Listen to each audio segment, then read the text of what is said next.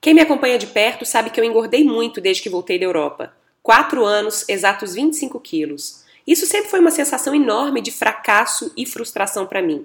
Era como se eu tivesse a capacidade de resolver e criar tantas coisas legais, mas esse ponto nunca se resolvia.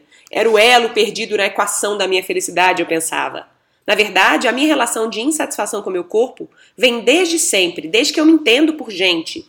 Exatamente na semana passada, durante a fase de escolha das roupas para a gravação do curso Seja um Canivete Suíço, eu senti um arrepio estranho, do tipo que eu nunca tinha sentido antes. Fui atravessando a rua, pensando na vida, em tudo que estava rolando comigo recentemente, e eu me senti grata pelo meu corpo. Uau! Meu Deus, que sensação estranha, eu pensei. Eu não sei você, mas eu acho que nunca, nem quando eu era magra, do tipo atlética bailarina que fazia parkour e dava mil piruetas, eu tinha sentido essa sensação de gratidão plena pelo meu corpo.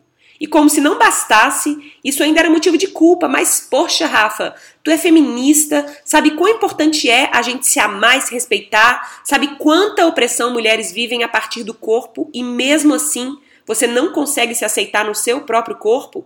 Pois é, eu sabia dessas coisas todas, mas eu não conseguia senti-las verdadeiramente. Ainda. Até que eu senti aquele dia e foi maravilhoso. E foi como se eu tivesse adentrado uma nova parte de mim que eu nunca tinha visitado.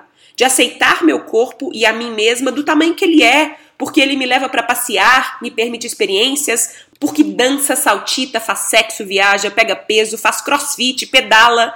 De entender que nos últimos anos ele engordou apenas porque era uma das suas formas de se comunicar comigo, de pedir atenção. Olha, eu tô aqui. Presta atenção em mim, Rafa. Me repara, me nota. Cuida de mim, me dá espaço, me ama, me aceita.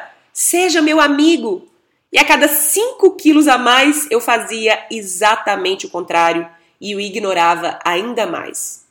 Então, minha mensagem hoje é para te dizer que se você já ama o seu corpo, massa!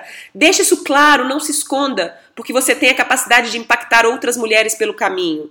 Nós precisamos coletivamente passar a amar nossos corpos como são e olhar para os lados e aceitar os milhões de corpos de tipos diferentes que existem.